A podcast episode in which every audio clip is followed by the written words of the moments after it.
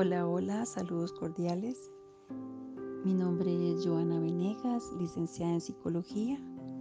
Debido a consultas realizadas y gracias a la invitación de don José Castro, conocido con cariño como Chino, me permito el día de hoy aportar información del contexto del nuevo modelo de evaluación de idoneidad mental para portar y poseer armas de fuego y laborar en seguridad que entró en vigencia a partir del 1 de octubre del presente año.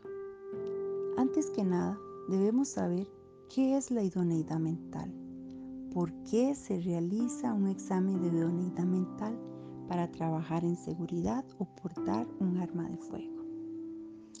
El Colegio de Profesionales en Psicología nos indica que es un conjunto de capacidades, factores de riesgo y habilidades funcionales en los ámbitos afectivo, conductual, interpersonal y cognitivo, en asocio con las competencias psicológicas para desempeñarse o desenvolverse de forma adaptativa en la aportación y posesión de armas de fuego o laborar en seguridad.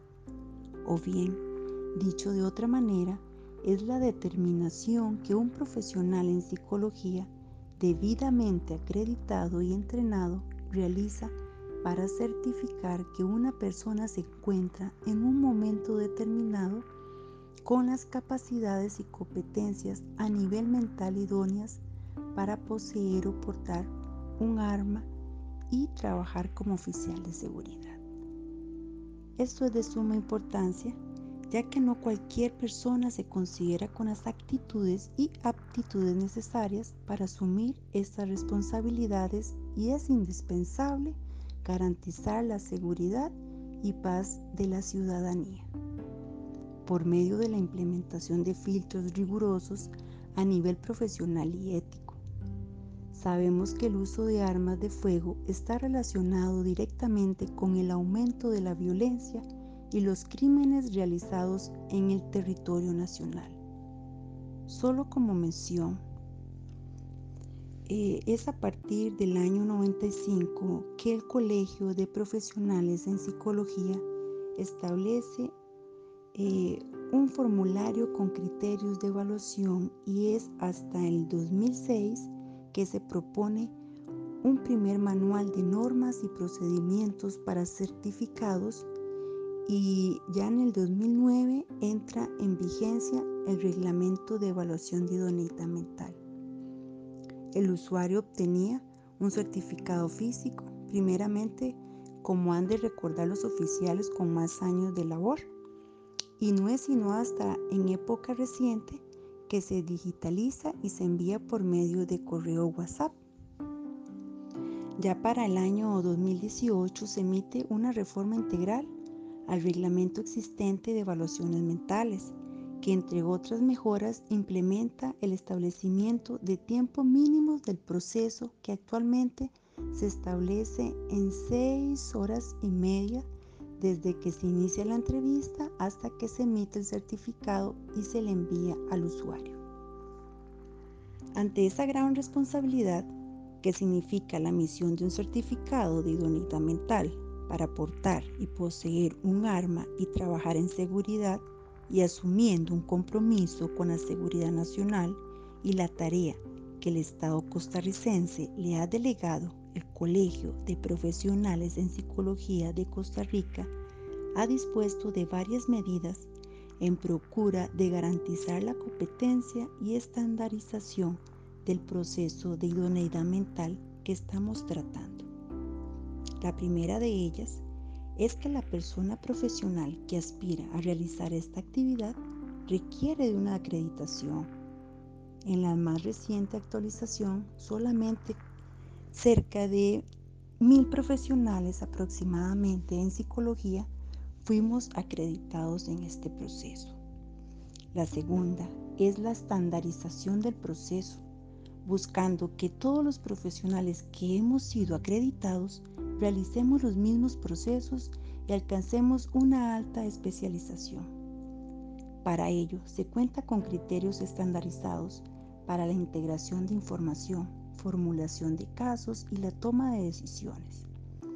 Esto significa que los profesionales que trabajamos en este campo debemos ajustarnos a la nueva normativa y buenas prácticas.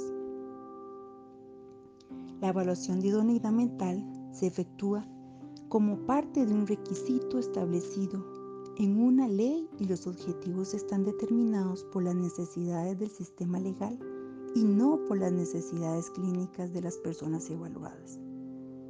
Un estándar forense especializado requiere de integrar distintos principios y guías profesionales que promuevan la utilización de las mejores metodologías disponibles bajo el propósito de proporcionar opiniones profesionales basadas en evidencia, que sean defendibles en un contexto legal exigente. Nuestro objetivo último es responder a una pregunta forense y de índole legal, que es si una persona se encuentra en un momento determinado apta o no para portar armas o laborar en seguridad. Pero bueno, ya entrando en materia, vamos a ir al grano, ¿verdad? ¿Cuáles son los cambios que esta nueva metodología o modelo de evaluación implementaron a partir del 1 de octubre del presente año? Bueno, para tranquilidad de todos los usuarios que necesitan renovar u obtener su certificado de idoneidad mental, la mayoría de los cambios establecidos tienen que ver con la forma de trabajo y metodología aplicada propiamente de los profesionales en psicología que estamos acreditados y no tanto con los requisitos que se les solicitan a los usuarios. Aunque como mencionaré más adelante, algunos requisitos que antes no se solicitaban pueden solicitarse como fuentes colaterales por los psicólogos. El primer cambio importante de mencionar es que con el modelo anterior los profesionales acreditados analizábamos solo 10 factores de riesgo de violencia y emitíamos una opinión experta acerca de ellos. Ahora debemos analizar 16 factores de riesgo de violencia en portación de armas y 18 factores de riesgo de violencia para laborar en seguridad privada. Pero bueno, es importante eh, conocer el concepto eh, de qué es un factor de riesgo, ¿verdad? Bueno, un factor de riesgo es una serie de criterios que se utilizan para valorar su presencia o no en la persona evaluada. Como por ejemplo, si la persona cuenta con historia de violencia previa, historia de problemas con el uso de armas de fuego, historias de experiencias y sucesos por victimización, traumáticos o adversos a lo largo de su vida, estrés organizacional actual en su trabajo de seguridad, entre otros. Recordemos que si usted es oficial de seguridad, se terminan evaluando 18 factores de riesgos. Estos factores de riesgo nosotros los psicólogos acreditados debemos valorarlos desde dos enfoques. Uno es su presencia y el otro es su relevancia, que es el que determina al final si la persona es apta o no para portar armas de fuego y laborar en seguridad.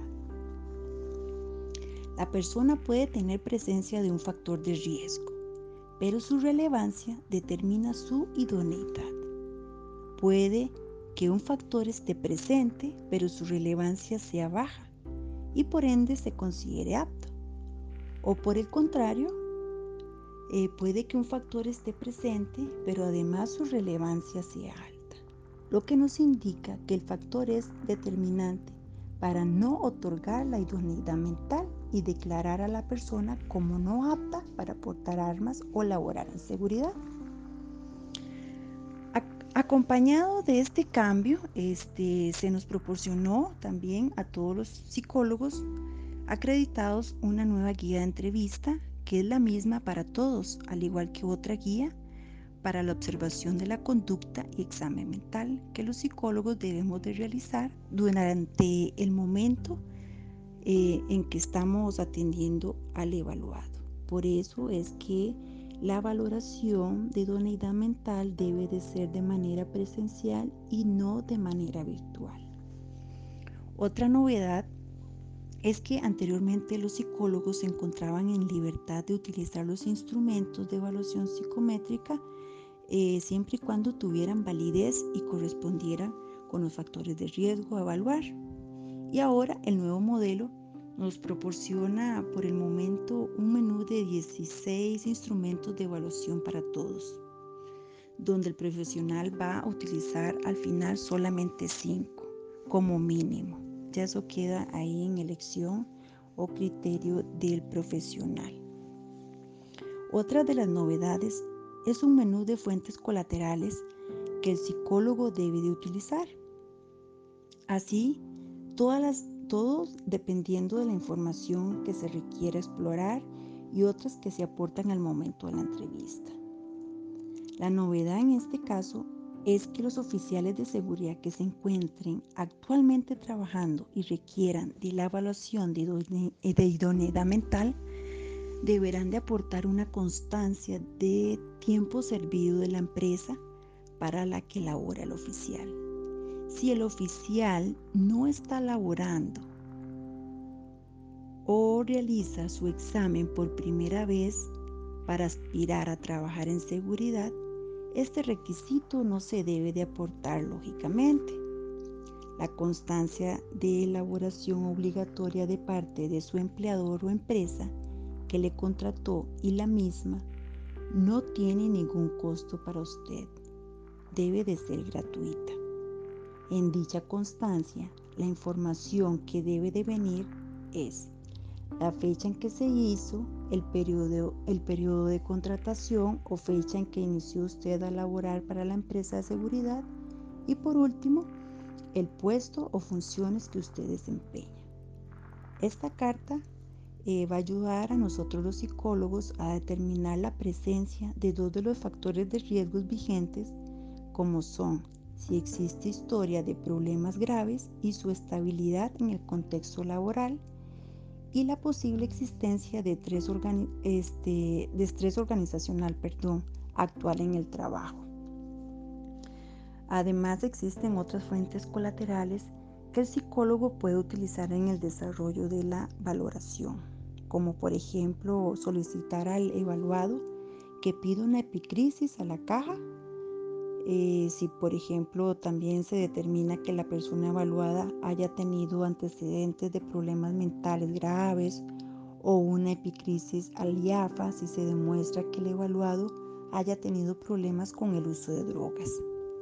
Al final, si usted es oficial de seguridad que se encuentra laborando actualmente, usted debe de llevar a su cita, ¿verdad? El día de la evaluación, los siguientes documentos como mínimo fotocopia legible de su documento de identidad por ambos lados, su hoja de delincuencia y constancia de tiempo servido. Nuevamente, si usted no está trabajando actualmente en seguridad privada, este último requisito no es requerido, no es indispensable, por decirlo así. Otra cosa importante a destacar y en lo que, y en lo que nosotros los profesionales en psicología debemos de respaldarnos, ¿verdad? Bien, es que ahora, posterior al análisis e integración de las fuentes eh, de información de acuerdo a los 16 y 18 criterios de riesgo que estén valorando, así como la clasificación de los mismos según su presencia y relevancia, es necesario proceder con la formulación de caso. ¿Y qué consiste eso? Bueno, es una síntesis sobre cómo se manifiestan los factores de riesgos eh, en el evaluado y cómo inciden en el riesgo de violencia, contestando las preguntas finales eh, de si es apta esta persona en este momento para portar y poseer armas de fuego o si es apta esta persona en este momento para laborar en seguridad privada. El psicólogo debe de dejar una formulación forense en el sistema acerca del caso que a futuro deberá de ser consultado por otros colegas que valoren nuevamente a la persona evaluada. Eh, ya para culminar, esta es en síntesis la nueva metodología que se aplica. Como vimos, los grandes cambios se centran en buscar que todos apliquemos lo mismo y para usted como otro como oficial de seguridad, este no acarrea grandes cambios.